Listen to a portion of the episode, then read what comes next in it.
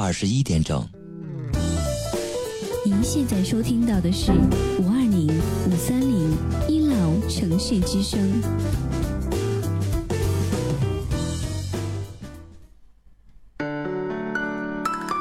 您现在收听到的是五二零五三零一楼城市之声。我爱你，我想你，我想你。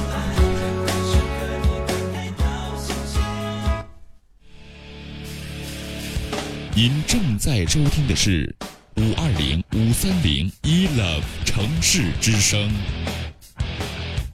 爱一直闪亮，梦想延续。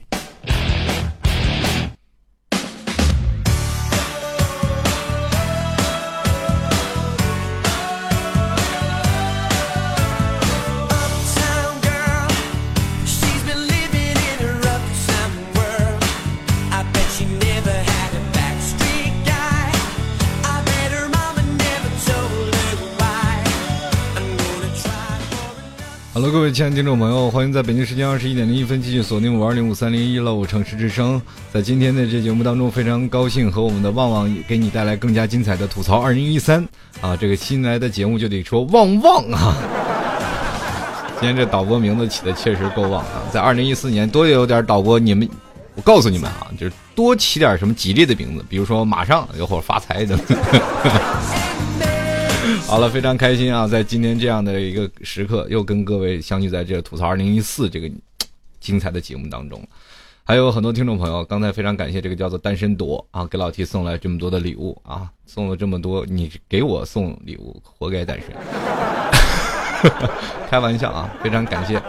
我们今天继续回来啊，跟各位朋友再继续吐槽二零一四。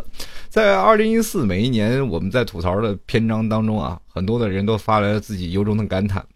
比如说，像在我听众留言当中啊，就有位听众朋友在微信公众平台给我留言了。这位叫做李冰的朋友，他说听 T 哥的节目，感觉每次都非常的开心，真的感觉啊，有槽吐的生活才是有奔头的，没有槽可吐，说明这种生活压根儿就不入你的眼，连吐他的心情都没有，得过且过啊。有槽吐呢，就说明你自己真的用心去生活了啊。虽然会有很多不如意，但是至少我们置身其中。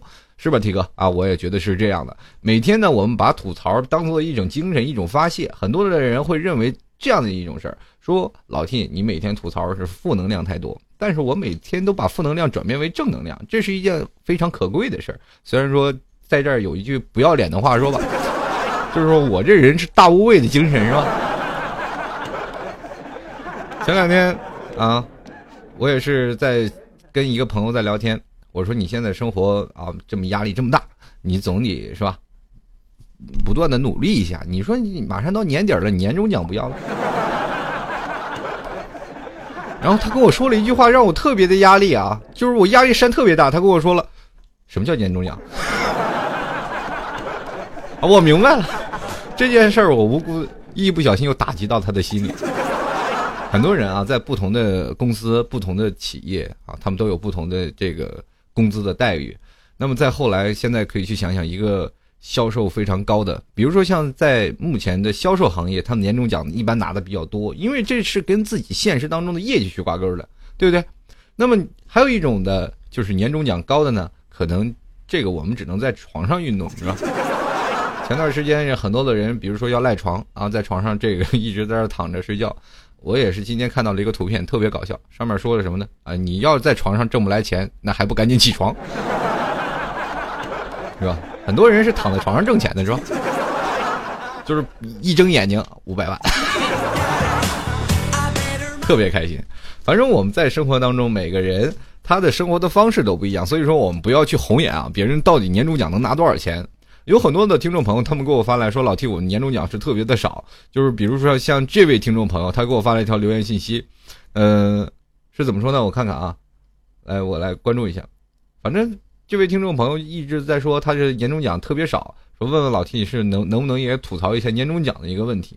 说到这个年终奖啊，呃，只能跟各位朋友来聊一聊，说在每个不同的行业、不同的境地，比如说像在销售行业，他们每个月他们的销售的指标。是有多少的？比如说，那天啊，去年吧，去年一条新闻，一个女的大概年终奖是五百万。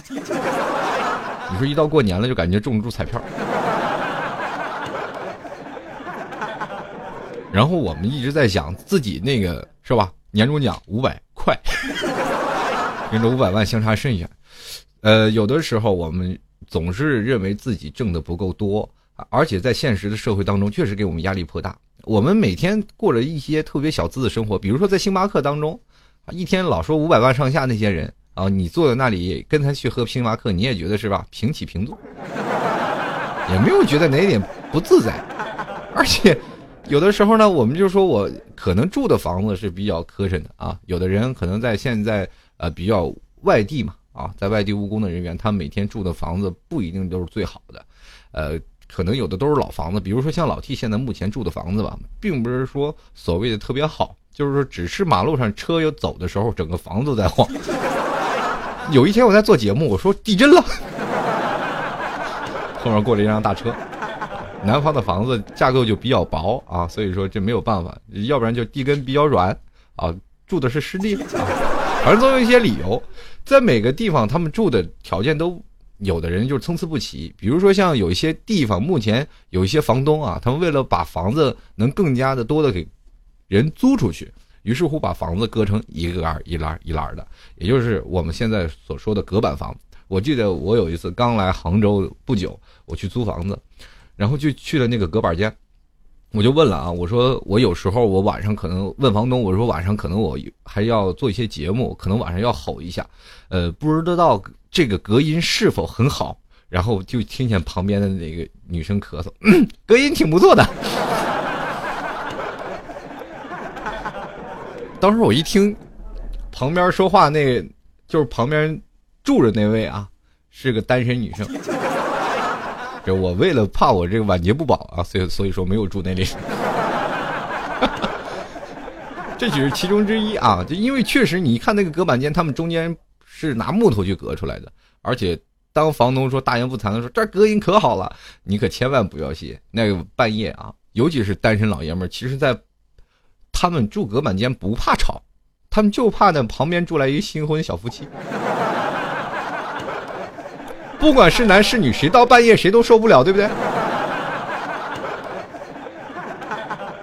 这就是现在的群居生活。其实，在每个人在这样的一个环境当中，无非是想衣锦还乡，在外头打拼出一番事业再回家。很多人说，在家里没有什么太多的发展。在座诸位，你们可能没有经历过这样。就今天老 T 去看一个各个地方的地名，有好多地名我都不知道。而且有的地名我根本就念不出来，我用新华字典才查到这个地名叫什么。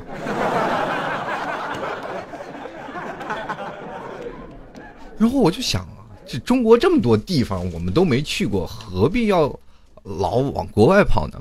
后来你再突然发现，中国有句古话叫做“外来的和尚会念经”，所以说很多人愿意去国外，然后回国的人呢，他也未必比国内的人出色不少。毕竟大量的海归，我身边有一个海归朋友，啊，三十来岁了，女性，啊，回来以后第一件事干嘛？相亲，没有说谈论自己工作的事业，就是说海归我要相亲。前段时间我们几个朋友在一起吃饭，我们在聊到了，说是最近都忙活什么呢？然后那个女生说，我现在我妈妈老是。催我去结婚，老催我结婚，老催我相亲，可是我一个都看不上，就是总是感觉不行。然后我那个朋友就说：“赶紧赶紧出国留学，出国留学回来，保证就有人要你。”这什么世道啊？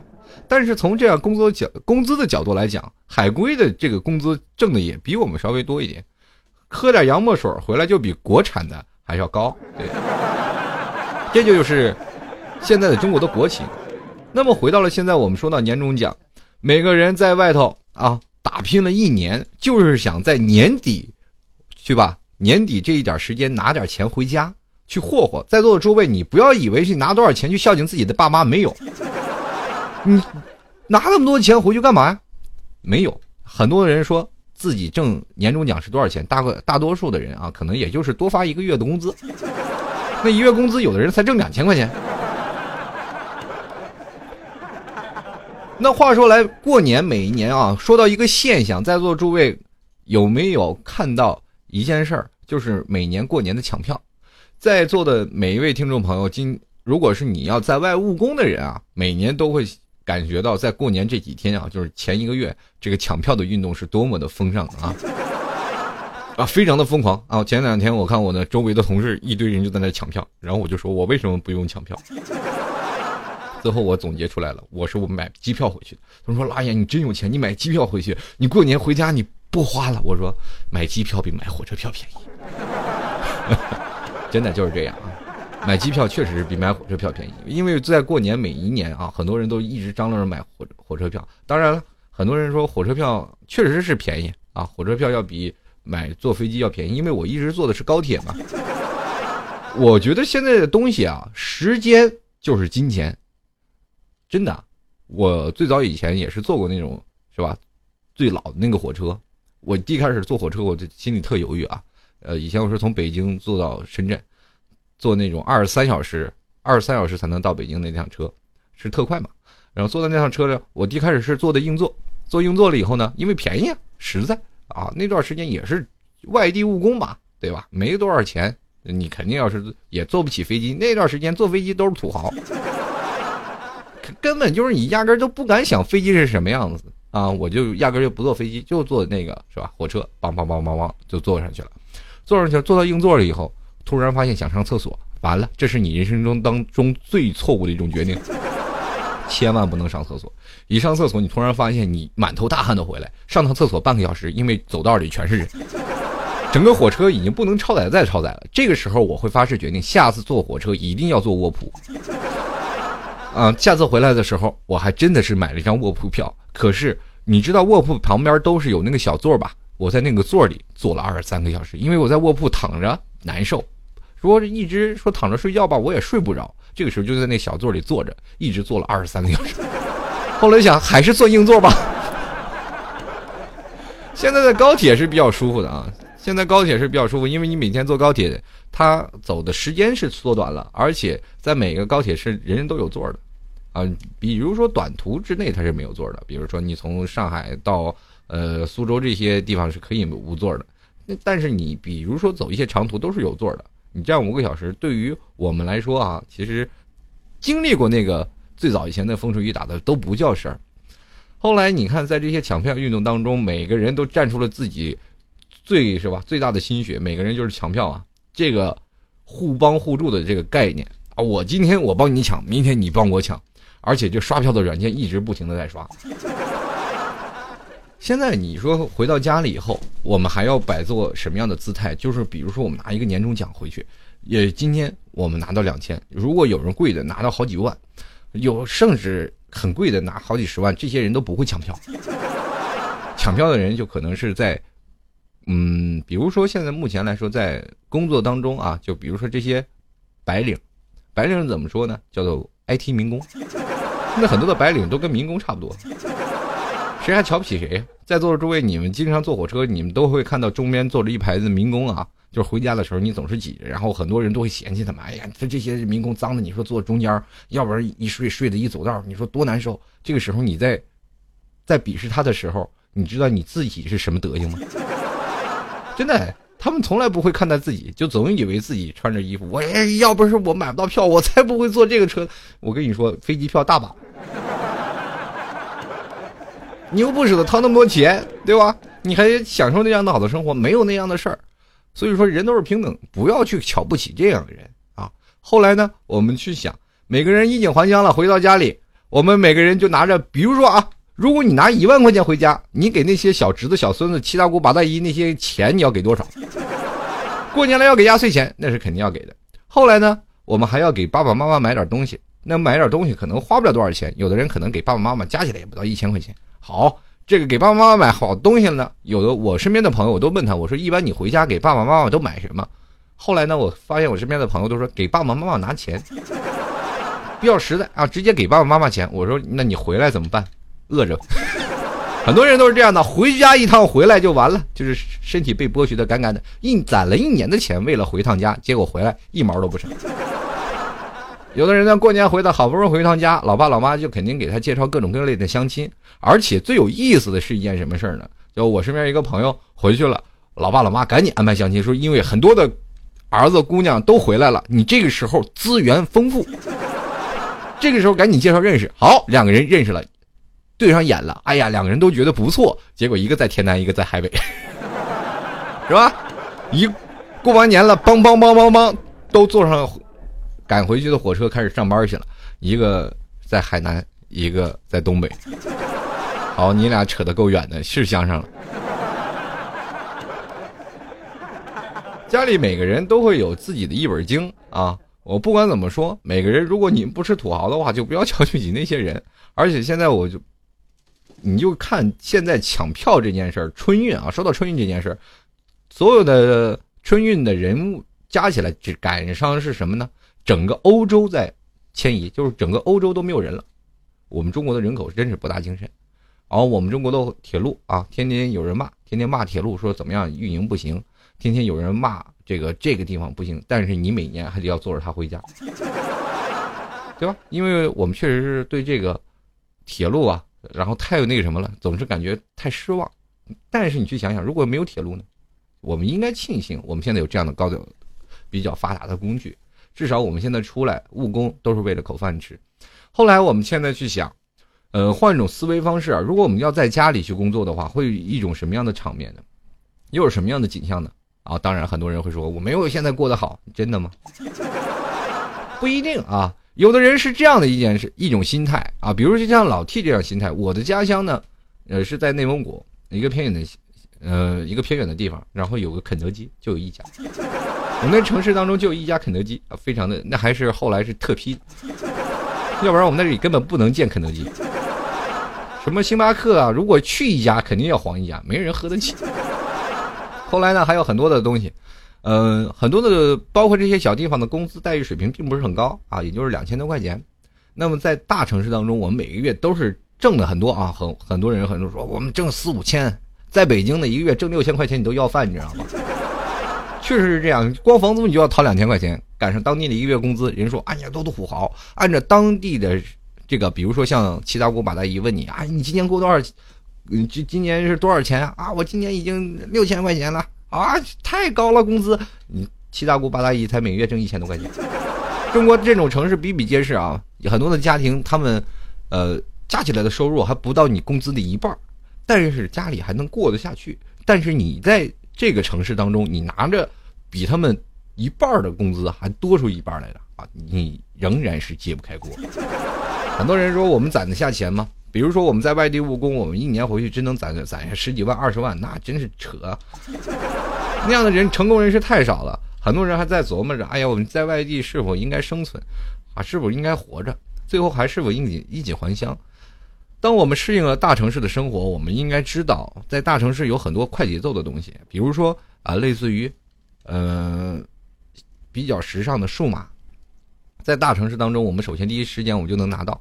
当然，现在淘宝都是这样啊。江浙沪一带啊，很多人愿意在江浙沪一带上班的理由就是可以节省不少的邮费，都包邮吗？长三角地区很多人都是啊，慢慢的往过往过跑。很多以很早以前都是北漂，北漂一族特别多，现在变成南漂了，就是因为为了省点邮费，是吧？很多人说是毕了业以后以后去哪儿？去江浙沪去发展？为什么那里买东西包邮？特别好，每每年能真的能省出不少的钱。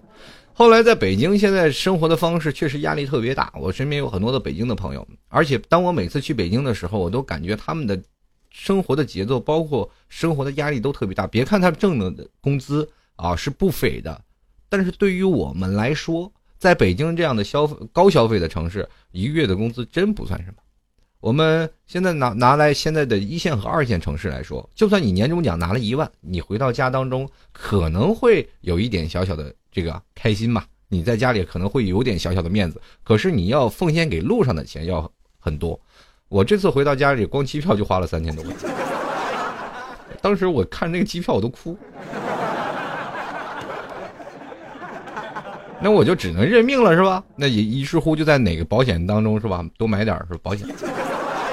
每天去了都是一场赌博，然后就把那个啊，这个延误险，写上延误险。那今年特别好玩，每年我都有碰见这样好玩的事儿，就是每次我在想这个航班，我比如说订了一个航班，在座的同朋友们啊，我们说到这个交通工具，从火车我们就说到飞机场，很多人对飞机有一种概念，就是飞机特别贵。你真的没有办法说是我们坐火车还是便宜点，但是我告诉你们真错了，有的时候飞机是要比火车要便宜很多的，你懂吗？哪怕在过年的时间也是很便宜的。比如说我们很多时候我们要从一些地方再飞到一些地方，你说提前一个月订，尤其是过年这几天，肯定很多机票也不是说打折特别厉害，但是呢，你可以到中转的城市啊，比如说你家住在河北吧，河北啊，比如说张家口。类似于或者是秦皇岛，这个时候你就可以直接飞到哪儿？你不要飞秦皇岛，就飞到北京。你从哪个城市飞到北京，不会高过三百块钱。当然了，你要说四川了、广州、深圳那边除外，那个那边最便宜的机票也就五百多块钱。你说你坐个火车买个卧铺还四百六十八呢，对吧？这个时候就是对于航空公司的一种的，对吧？我们去想，哎，航空。有的时候是很便宜啊，我们有时候就坐杭州。如果说现在中国人很多人不知道啊，我第一印象就有一次我出现在哪里呢？在那个广州，广州天河机场，在广州天河机场的时候，我去接人，我就看了很多民工啊，背着包，然后挎着这个什么各种扁担、各种包啊、各种包裹，然后就在那机场门口等着。我就心想啊，我说这坐飞机他们都坐得起呀。那个时候我一月才挣一千多块钱啊！我是他们都坐得起啊。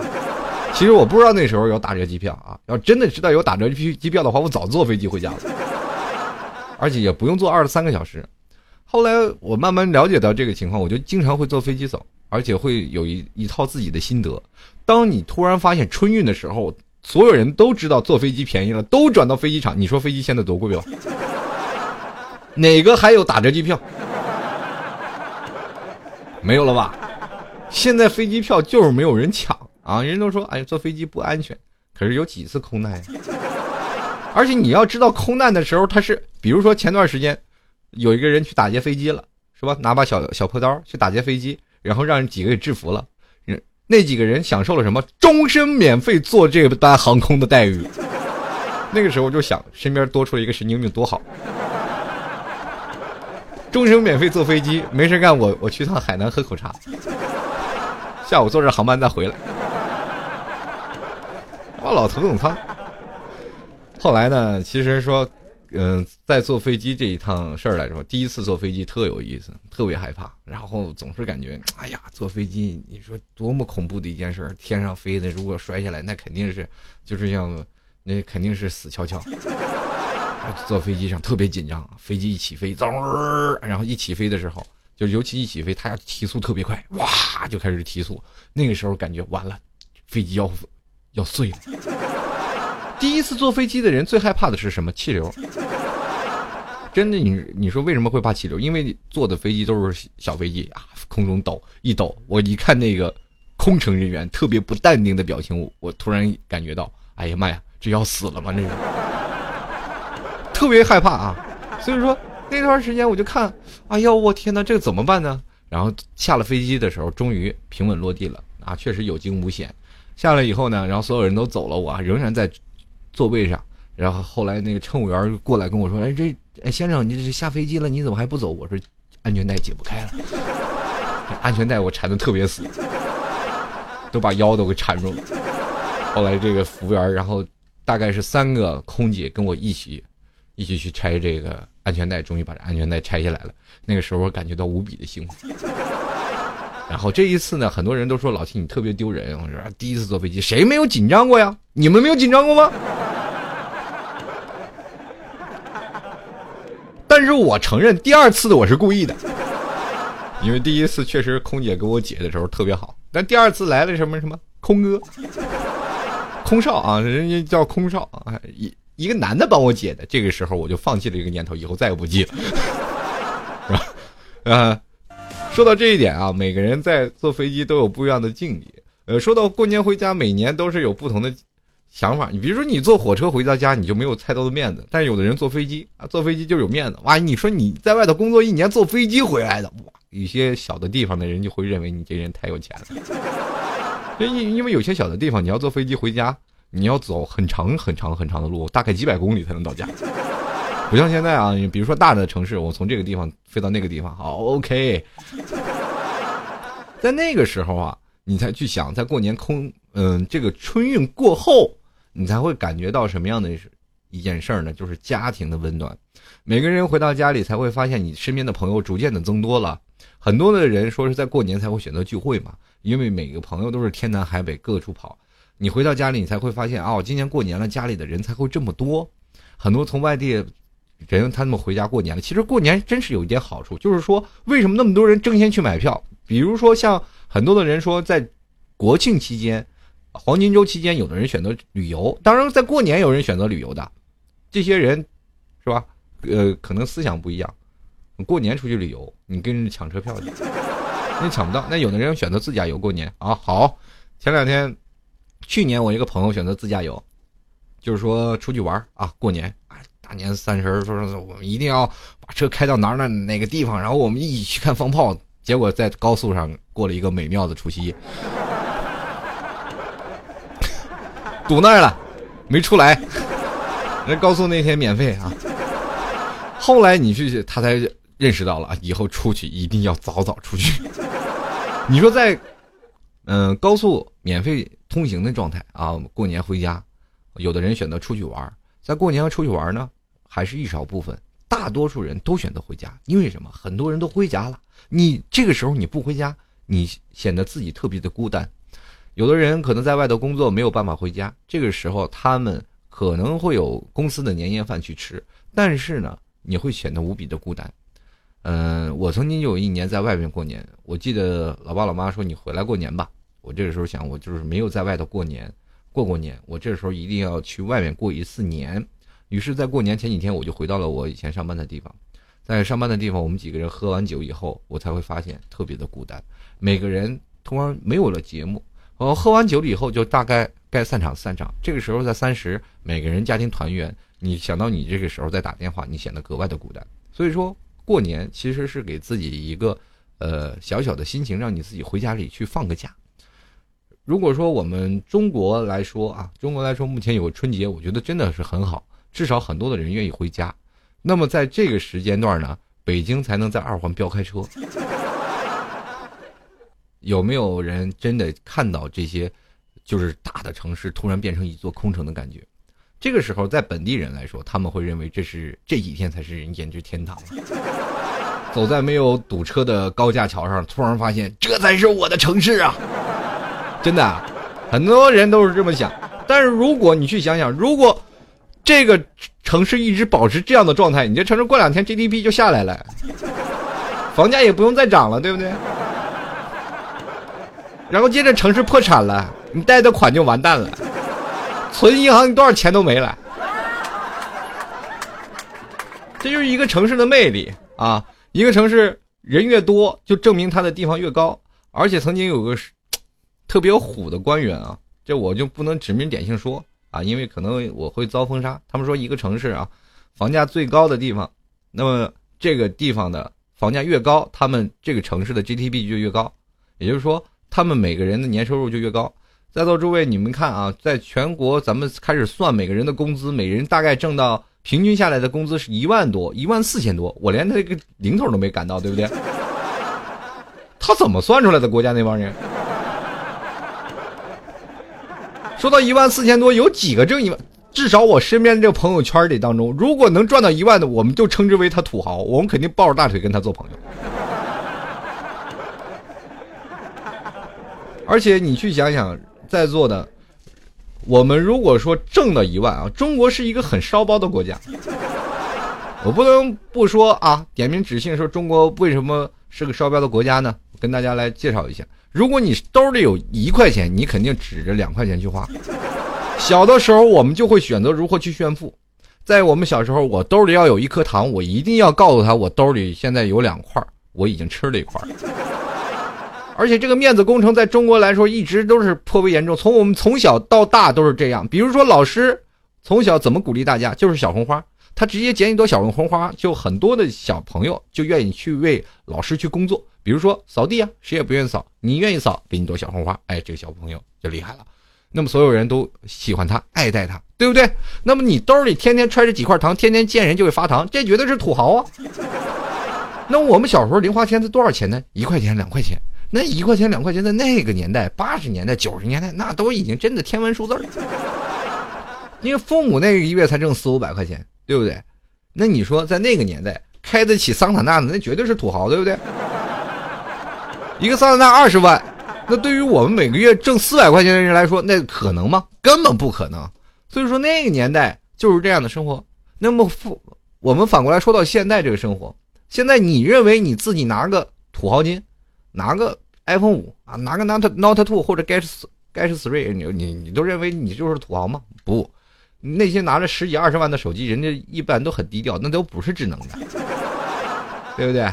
还有一种炫富的，现在我们最早以前啊，就是刚出来苹果的时候，很多人都拿着苹果，人都说：“哎呀，这个人有钱呀。”现在的炫富的手段有两种，第一就是如果苹果出来新的机器，你第一天就能拿到，就是说不砍价直接拿到的人；那么另外一种就是买合约机的人，就是每月还点钱，每月还点钱，但是被合约合约机一直被坑的人；那么另外一种人就是一直在等降价，也就是说等你苹果是吧，出了五以后我就去买四，出了六我就去买五 S。哎，就属属于这种的几种状态。那么什么样被称之为土豪？就是土豪金刚出来时候，明知道那个东西啊，就是刚出来的价格比较贵，刚出来的时候八千块钱土豪金，啊，就是网上去炒作的价。我那朋友立马就拿了一把土豪金，哎，八千块钱。当时我们就心里想，表面说土豪，心里骂二逼呀。那三千块钱干嘛不行？是吧？第二天掉，第二天掉到七千多。啊，过两天就掉到六千多，你看现在五千，你你就说这些这类人，我们称之为土豪，因为他们那段时间刚拿到的东西，就是说不怕多出那点钱，多出那点钱我也发不了财。第一批支子啊，他们就肯定要拿回来，这我们称之为土豪。我告诉你，现在 iPhone 什么的东西已经烂大街，后来你过了这段时间，你就已经不是土豪了，因为你会发现土豪金已经遍地都是，都是一层阶级了，人手一部啊。甭管是什么样吧，现在就是山寨的手机，我拿这个东西，只要不在你面前玩，你也看不出来，对不对？现在很多人都是已经人手一部 iPhone 了啊，那我们不说它有多烂大街吧，你那炫富炫富怎么办呢？你以前在学校里，只要是个小学生或者是中学生，拿出一部手机，那就家里倍儿有钱。我那个年代，只要见个 BB 机，那都已经是超数码了，那都。在我小时候，那。炫富是看什么？就是男人的三件套，手表是吧？那必须要看到。我们那时候男人要有个电子表，那你就疯狂了。就是有一个电子表，滴滴滴滴滴，哎呀，这孩子绝对是土豪，十五块钱一个。我们小时候哪有这表啊？对吧？我跟我妈说，妈，我也要买个表。我妈又会说，去你年买了个表，你 你今年还买是吧？不是，我现在才知道去年买了表是骂人的。你看啊，在每个人接受这个状态当中，我们有一种潜移默化的心情，就是我们慢慢从这样的节奏，会发现我们越来跟不上那些土豪的节奏。现在的人突然发现了，我跟土豪的距离也差不了多少，就是我买土豪金，他也买土豪金，这有什么呀？对不对？没有必要。于是乎，那个谁？是吧？现在的能标榜你是土豪的根据是什么呢？在学校里大广播里会传传出来某某某某学生是吧？前段时间我看了一个新闻，对不对？就是因为这个学生，即这个标榜炫富最给力的方式扶老人，好像具体是扶了好像十七个老人还是十八个我忘了。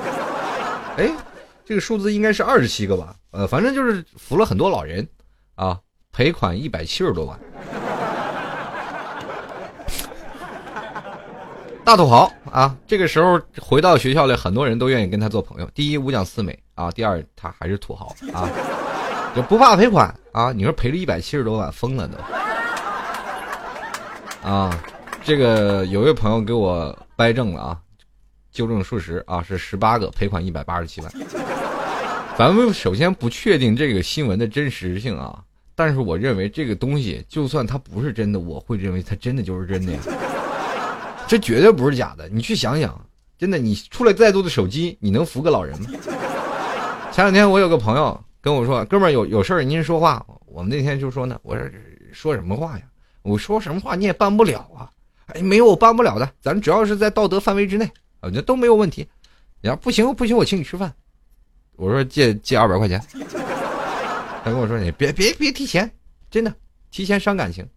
那我说咱们俩提点感情的事儿，哎，别给我提感情，提感情太伤钱。那我说那就提点别的事儿呗。他说行，你看那老头摔倒了，你扶一下呗。他说他当时就扭过头来说你要干嘛吧？我说请我吃顿饭，好吧？对不对？请我吃顿饭，他比扶老头强多了，对不对？谁也不敢扶，现在就是这样的一个社会场景。那后来呢？我们现在去想，当有人拿这个新闻做炒作，就是说明我中国道德确实是存在了一定的问题。那么过年了，马上就是春运了，春春运春运的这个阶段啊，就是老头流窜的最多的阶段，因为你会发现有很多老头儿要坐火车回家。那如果有人晕倒了，那不妨在座的朋友都是伸去双手去扶一下，因为你这样的话呢，呃，当然也要有点自我保护意识啊，手机要全程拍照啊。手机一定要全程的录着像啊，要保存证据啊，又给点自我保护意识。当老头说什么，你就要一定要这样。前段时间不是也有个正能量的事儿吗？这个确实是很正能量。在东北，一个老头儿啊被一个年轻人骑电瓶车摔撞倒了。这个时候呢，老头说了：“你们俩还要上班啊，也没什么事儿啊，撞了一下，呃，腿也没什么事儿，你们就走吧。”然后放那俩年轻人走了，老头一瘸一拐的自己溜达在茫茫的血海之中。这个时候你会发现，这真是正能量。不一定是所有的老头老太太都是这样，我们只不要一锅老鼠屎坏了一锅之后，我们还是五讲四美好青年。如果说在那个年代啊，我们说的老头老太太，说到老头老太太，我们去想，在年轻的那一代，比如说在七八十年代，我们很多的老头老太太都已经去不了广场。为什么在那个年代去不了广场？因为那段时间已经被年轻人他们所霸占了那个广场。我跟大家来说一下。如果在座的可能都是九零后、零零后，他们可能会不知道。你要不知道的话，可以去问问你的妈妈或者爸爸，或者是爷爷奶奶都可以。就是在他们年轻的时候，他们那个广场是干什么样的？我告诉你，就是年轻人一直在跳舞。那个广场一般都是被年轻人抱着跳舞，有的人抱着一个大的录音机在广场里跳舞。这就是在年轻人，老人是不去跳舞。现在呢，广场上都是被老人霸占。那么我们可以换种思维方式去想，是不是他们从年轻跳到老啊？那么中间这一代和前面这一代人都干嘛去了？还是那一群人啊？前两天我看一个新闻啊，就一位人，就一个仁兄，就是不忍心啊，不忍被这个广场舞啊所这个折磨，他家就住广场边上，天天放着《最炫民族风》。啊，遥远的天涯，你也知道这歌，我我现在路上走路就听吐了。那那天天天放啊，那哥们儿实在一生气，掏出一把猎枪，挨个爆头。当时周围人很镇静，跳广场舞的老太太倒了，旁边继续跳，因为他们已经到了如痴如醉的境界。梆梆，然后咔咔，然后就爆了好几个头，最后被警察抓住了。然后警察抓他呢，你有什么遗言？他说没什么遗言，只要让我离开这个地方，什么干什么都行。你说，结果那哥们去第一天就被住院，呃，住到那个什么了嘛？住到了那个是吧？住到那个精神病院了。这一看啊，精神没有问题，好转到进监狱吧，就判了刑了。判了刑了，第一天，然后监狱啊开始放广播体操，让大家放出来放放风。啊，监狱都有放风这一个状态啊，所有人都出来放风了。放的歌曲呢，就是最炫民族风。这哥们当时就崩溃了，最后还是回到精神病院了啊，在哪儿也消停不了。到精神病院了，第一天躺在床上啊，隔壁来精神病友，对着那个什么也是唱着《最炫民族风》啊。这哥们以前也是个歌手，所有歌都不会唱，就会就会唱《最炫民族风》。当时这哥们当时就口吐白沫死过去。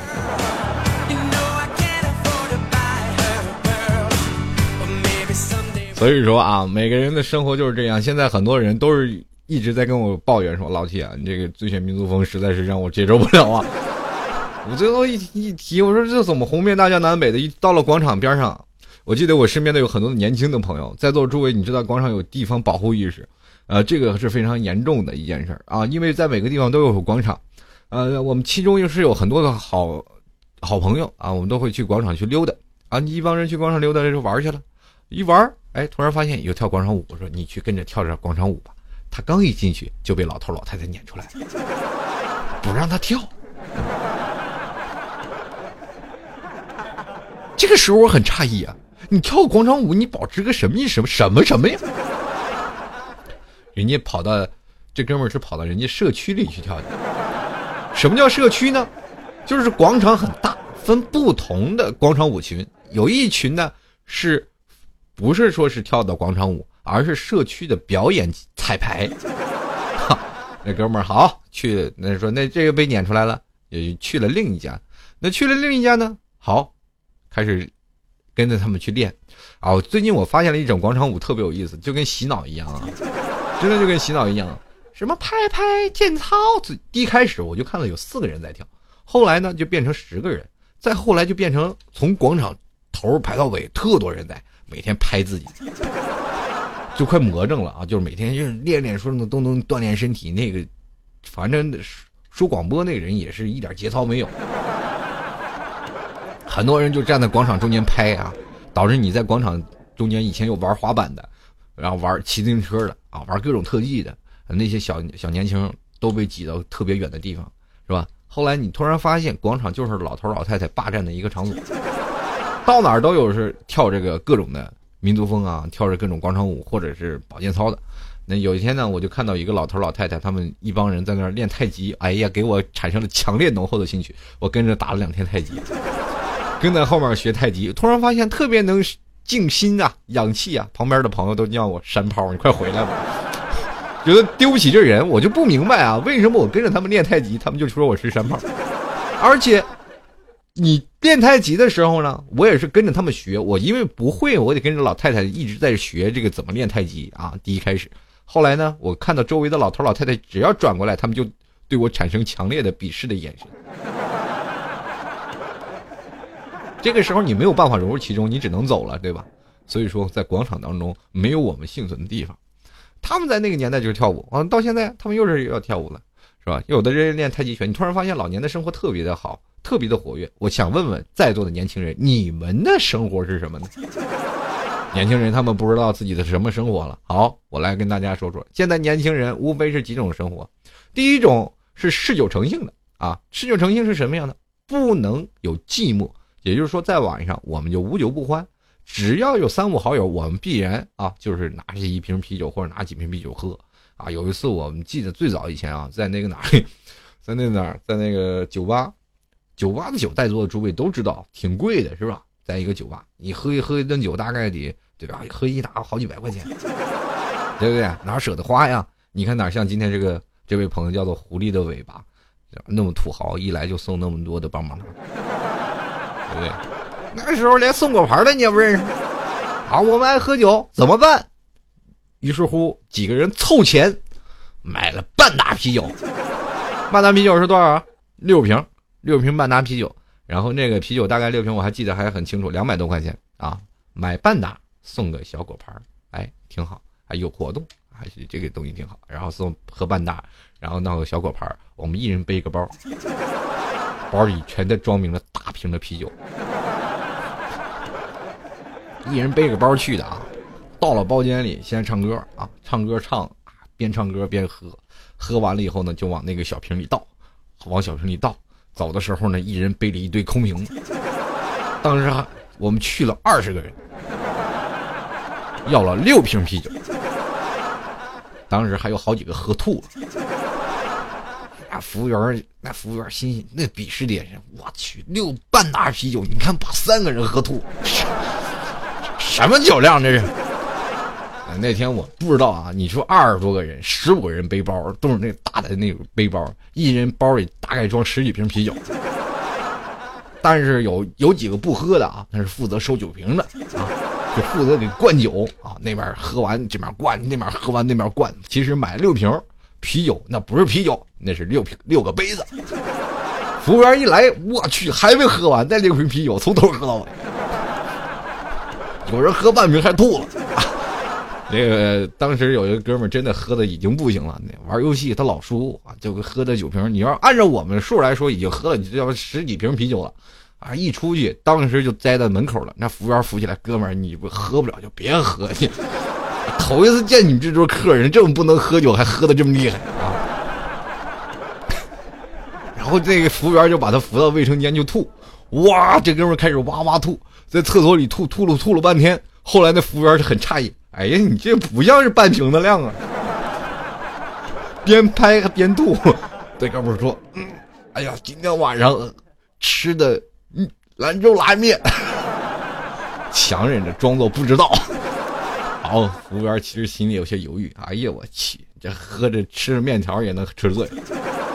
好，那哥们回来了，我们几个继续喝。最后喝完了，走路的时候不行啊！你要明白啊，在座很多朋友说，你们一人背十几瓶啤酒。怎么会不被人发现呢？我告诉你，每个啤酒上我们都做了手脚，也就是说，在每个啤酒上我们都会包上一个纸，或者是包上一个塑料，或者包上一个布子。那么这个瓶子在包里就从来不会发出当啷当啷的响声，对不对？而且我们穿的都是运动服去的，一看这伙人背的都是什么？有的背的羽毛球包，有的背着足球包，一看就是刚运动踢完球回来。没多少钱还唱歌，后来几个人都喝醉了。这帮人是心想，运动员不能喝酒啊，是吧？小时候曾经曾经的事儿啊，这个刚才有人说摔跤咋办？那也没事儿。我告诉你，那已经做做到了很多的，就是啤酒瓶都碎了，他也不会发出任何声响。你要知道啊，这可是一个面子工程。如果真的摔碎了，那你还发出嘎啦嘎啦的声音，那就说明。你这个人，在这儿是一点面子都没有了。当然了，在那天喝酒也没什么面子，是吧？生活嘛就是这样，生活当中给自己找一点乐趣也挺有意思。但是这是年轻人的一个无酒不欢的事。那么另外一种年轻人就是技术宅男啊，非常的宅，每天在待在家里啊，什么也不干，就坐在家里看电视。现在说到很早以前，对于电视节目来说，我们特别爱看电视啊。比如说一有电视，我们每个人。呃，仍然记得在八十八九十年代，就是八十年代末九十年代初的时候，一家有个电视，很多小朋友都去你家看，因为那个时候电视还是比较新鲜的。当然了，已经没有了黑白十七寸的彩电了，也呃黑白十七寸的电视就是变成了现在二十一寸的彩电，还是大方壳子，就跟咱们现在的这个说句实话，跟咱们现在的显示器最早以前大脑的显示器差不多啊，一堆人在那里看看什么呢？霍元甲，我们称之为独臂老人是吧？看的霍元甲很好看。要看看《圣斗士星矢》啊，这都是已经太先进不过的片了。为什么在小的时候我们那么愿意看呢？你们除了《西游记》，我就想问一下，你翻拍一些八十年代的电视剧，你们有几个看得下去？真的没有几人。曾经在一段时间，渴望都是已经风靡大江南北，所有的中国男女老少都去看，对不对？所有人都在看那个，我仍然我记得我的爸爸妈妈他们看他们渴望哭的哇哇的，我当时一脸的神情，我说有病啊，你这哭什么？那么我一脑袋摔地上的时候，你们也会抱着我哭一下。人家人家这失恋了，你们就哭，很不理解啊！小的时候，后来我长大了，我突然发现电视是个很好的东西啊！我天天去看电视。我记得小的时候呢，家里就这么一个电器啊，就是看电视。老爸呢，为了不让我去看电视，他就没因为知道小孩对体育天小的时候不太感冒。我们那时候爱看《新白娘子传奇》啊，爱看那些呃《西游记》啊这些电视节目。那时候电视没几个台，大概也就是。中央一二三，我是正好见证了那个中央一二三四五六七八的台的建立。在我那个年代的时候，最早只有中央一和中央二啊，没有中央三，中央一和中央二。接着后来呢，会有中央一二三四五六七八了，有体育频道了，对不对？电视频道种类多了，我们也看的台也多了，自己选择的东西也多了。比如各地的地方卫视，我们也能收到了啊。这个时候我就愿意看啊。那段时间刚开始是九十年代，香港电影刚刚传到中国来说啊，那段时间我们最早以前要看，只能去是吧？录像厅，录像厅去看啊，录像厅就花个几块钱去看一个那个叫做什么呃《古惑仔》啊等等。那么在家里呢，现在很多电视地方电视频频道他们都放了啊。我们现在也看很多地方电视频道会放一些电影。我那那个时候在家里非常想看，但是爸妈不让看，就是让你学习。这个时候呢，老爸就会选择中央舞台，因为他知道只要放了中央舞台，我会乖乖的走的。因为我实在不忍，有病啊！一帮人，你一开始我看啊，十个人抢一个球，后来呢，二十多个人就抢一个球，不疯了吧？这帮人都不理解。后来我就看到还有人跳水，痛痛痛痛往水里跳，有病啊！跳水有什么看的？不理解那体育。后来你会发现，发现最后我爸开始摁中央舞的时候呢，我就坐在那里看，我也不走，因为实在没得干。哎，我爸心想还不走，就还在那看。然，后后来我就一直看体育频道，看他看他看到我爸要换别的频道了。就后来我要一看中央舞台，今天有球赛是吧？我爸赶紧换频道。了他本来挺爱看体育的，一看我也爱看体育了，他就赶紧换频道，换什么了？开始换那些言情剧。进了屋俩，小孩那就走了，又去学习去了。后来那个言情剧到后来我也没有喜欢上，呃，就是这样。每个人嘛，就是在生活生活这样的一个节拍当中啊，我们突然发现从小到大都是从不喜欢到喜欢这样一个过程。电视嘛。后来我们到大了，我们突然发现电视在我们生活当中真根本没啥用。在座诸位啊，电视现在有什么？现在电视应有尽有。要说什么电视节目有，综艺节目有。我们现在看电视基本是看综艺。什么是能引领引领到这个社呃社会的潮流呢？就是看综艺节目，对不对？前两天《爸爸去哪儿》是吧？什么《我是歌手》？过两天呢，一会儿什么《心跳跃》啊，《明星跳水》，反正各种各种啊综艺节目。那电视呢？当然也层出不穷，每个人都有不每天或者是每个季度都有不同的大剧，呃，前两天又出现了一个《天龙八部》啊，在座诸位不知道有没有看过？我现在突然发现，我按照原来去审视这个去看啊，热爱看电视的这个角度去看电视，已经完全得不到我的满足了。我现在已已经保持一个吐槽的心去看电视，而是去挑刺儿。我们从什么时代我们开始从看电视转到开始去批评电视呢？我们会不会发现啊？我们哎，真的是一直要看电视，看电视看什么呢？没有人说看电视会乐，现在没有人，很少有人就是追一部大剧，就是看着很乐，没有，而是去选择穿帮，而且去骂，而且很狗血，他们会认为自己在心目当中的形象，这个东西哎，拍的太烂。我实在我也不明白这个，拍个段誉为什么还找个棒子来？而且那个我现在看的新版的《天龙八部》啊，最早以前。前两前两版啊，看的《天龙八部》好歹是有点像青春偶像剧，那么现在的彻底变成韩剧了。哦，妈思密达，我天，实在是太不太不有意思了。但是你去想想，你换种心态，换成吐槽的心，我才能看下去。强迫自己看下去，真的，一部剧有不停的槽要吐。当然了，你要让我现在吐，我是根本就吐不完，太多了，也还有很多太穿帮的镜头。就尤其是像钟灵啊，有一场的被捆绑的戏啊，不知道在座诸位你有没有看过？说钟灵被是吧？被什么就是什么这个七十二洞主给抓走了，不是？呃，神农帮啊，抓走了就就换换那个什么叫的那个什么什么花雕的解药，被捆的啊，捆的非常的专业。当时我好像在某部日本 A V 片上看到，然后我当时心想，我这造造型师这个道具师，你们到底要干嘛这是？要不要把钟灵捆成这样？我也不知道是在看《天龙八部》还是在看《十万个冷笑话》。这救命啊！救命啊！段大哥，救命啊！然后你突然看见钟灵，虽然是穿着衣服，但捆绑的姿势还是很专业的。有时间在座的诸位，你可以回去看一看啊，确实挺有意思。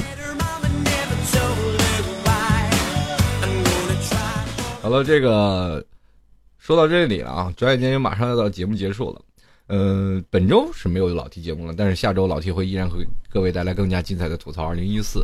嗯，转眼间时间二十一点五十七分。那么跟各位朋友要提前先说声啊，再见了。那么在这个下一周呢，老 T 会准时出现在这个频道当中，希望各各位听众朋友都能在这个时间呢啊多多关注一下老 T，可以点击直播时收听我，还有在这个开始时收听我。那么如果要是想要加入到老 T 的微信公众平台，也可以加入到老 T 的微信公共平台，微信公共平台账号是幺六七九幺八幺四零五，啊，这个幺六七九幺八幺四零五，好吗？这个说到这里啊，在微信公共平台有很多听众朋友发来了一些留言啊，这些留言有很多。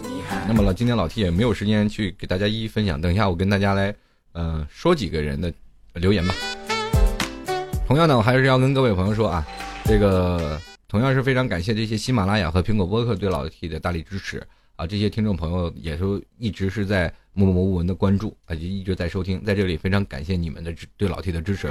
那么，如果要喜欢老 T 呢，也可以在这个淘宝呢啊支持老 T 十块钱啊，直接可以在淘宝搜索这个老 T 吐槽节目就可以了。那么在这里呢，嗯，也同样非常感谢刚才这今天这两天在淘宝上给老 T 支持的听众朋友，非常感谢几位。那我来关注一下啊，这听众朋友的留言。这个留言信息呢，有一位叫做疯狂的落单，也是我上期节目说的啊。他说这个女生是不会买望远镜啊，就是买也是看星星啊。呃，你单纯并不代表别人很单纯啊，我只能这样说。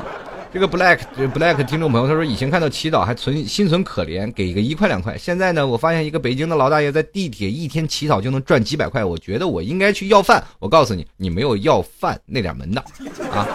当和尚，你得是大学毕业；当要饭，你得甩下自尊，还有一些基本的技能。你以为是人就能去要饭呢？是人，我前两天我看到一个哥们儿，真的是穿的奇装素裹。比如说，在座知道知道驴友吧？我们说我的钱包丢了，然后穿的奇装素裹，我说钱包丢了，希望给点钱。这种职业乞丐，我前我真的没少见。但是我发现他的成功几率真不高，因为你毕竟还是穿的奇装素裹，你的包能卖钱吗？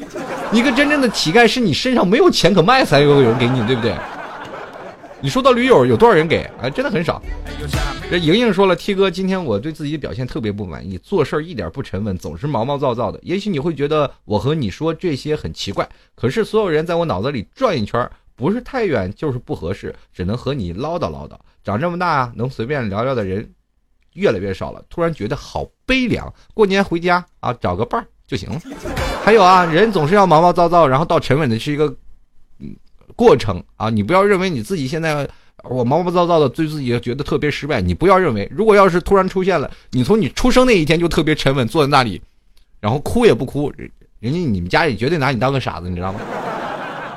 当你上小学的时候，在座诸位，你有没有没想过？我们说从小我们开始怎么回炉？我如果要是从小回炉的时候还保持现在的思想，该怎么办？我告诉你，你绝对会被认成为神经病的。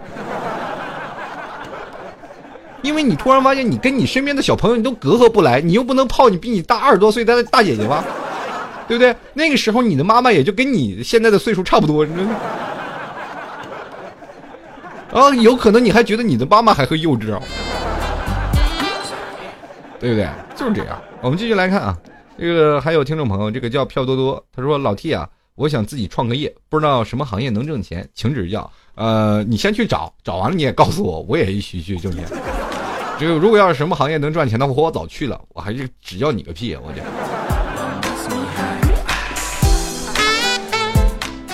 好吧。好，各位亲爱的听众朋友，这个倒是有一件事，你可以去去抢银行啊，这东西来钱快。